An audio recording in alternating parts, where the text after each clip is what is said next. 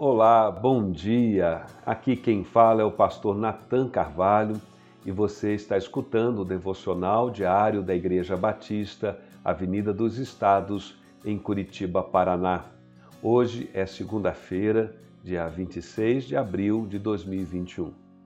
Hoje eu convido você para refletir sobre três aspectos importantes de nossas vidas, com base em alguns versos do livro de Eclesiastes, no capítulo 2 nós vamos refletir sobre a vaidade do trabalho, a vaidade das posses e a vaidade do conhecimento.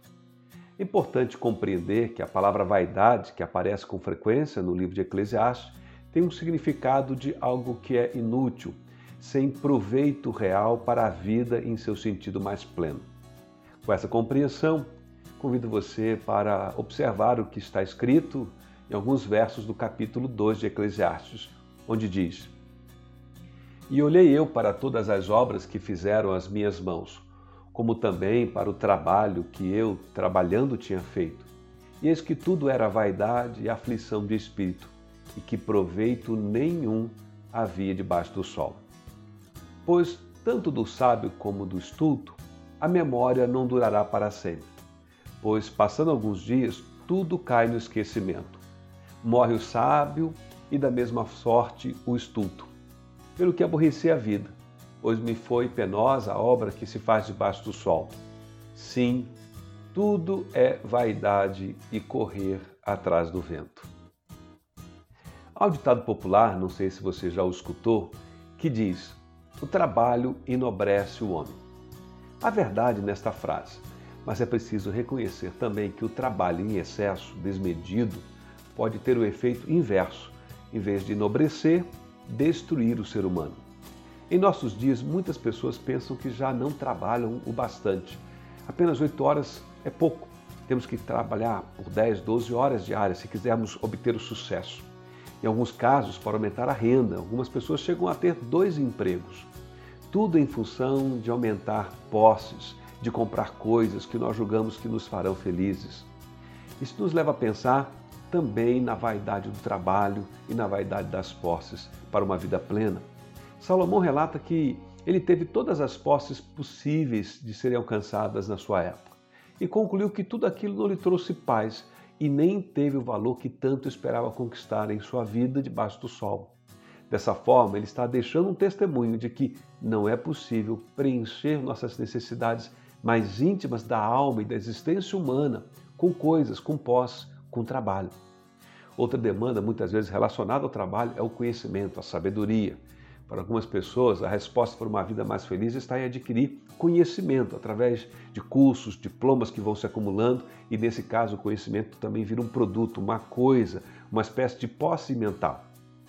Em Eclesiastes, Salomão ressalta que a sabedoria é sim mais proveitosa do que a estultice. Porém, no fim, tanto o homem sábio quanto o estulto um dia vão morrer e ambos poderão cair no esquecimento. O que fazer então diante das vaidades do trabalho, das coisas e da sabedoria? Salomão mesmo responde no final do seu livro de Eclesiastes, lá no capítulo 12, verso 13. Ali se diz: Agora que já se ouviu tudo, aqui está a conclusão. Tema a Deus e obedeça aos seus mandamentos, porque isso é o essencial para o homem. Deus deve ser o centro de nossas vidas. Diante do testemunho deixado por Salomão nesses versos que lemos, alguns que citamos, aprendemos que Deus é dono de tudo, inclusive de nossas posses. Deus nos dá a inteligência, a sabedoria e Deus também criou o trabalho.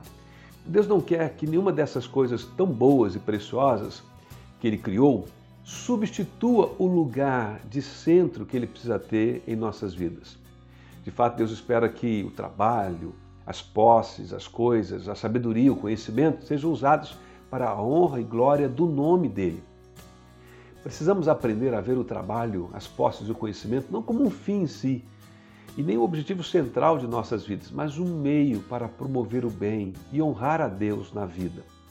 E na perspectiva do Novo Testamento, o maior bem que podemos promover e realizar é tornar as boas novas do Evangelho de Jesus Cristo conhecida entre todos os homens. Lembre-se do que disse Salomão: o verdadeiro sábio é aquele que faz a vontade de Deus, aquele que tem reverência e temor a Deus. Se servimos a Deus de todo o nosso coração e usarmos nossas posses, casas, carros, dinheiro, entre outras coisas, para promover o reino de Deus, então elas se converterão de vaidades, isto é, de coisas sem valor elevado, para algo que tem um valor eterno. Portanto, sejamos sábios, vamos trabalhar, conquistar coisas, porém, sobretudo, permitindo sempre que Deus seja o centro de nossas vidas. Que Ele nos abençoe e complete esta palavra em nossos corações. Quanto vale ser diferente? Quanto vale estender a mão? Pode ser ao amigo A quem for em vão. Pode ser que a vida demore, mas que o normal sempre chega ao final. Nada muda a minha cor, nada muda o pintor, pois esse divino.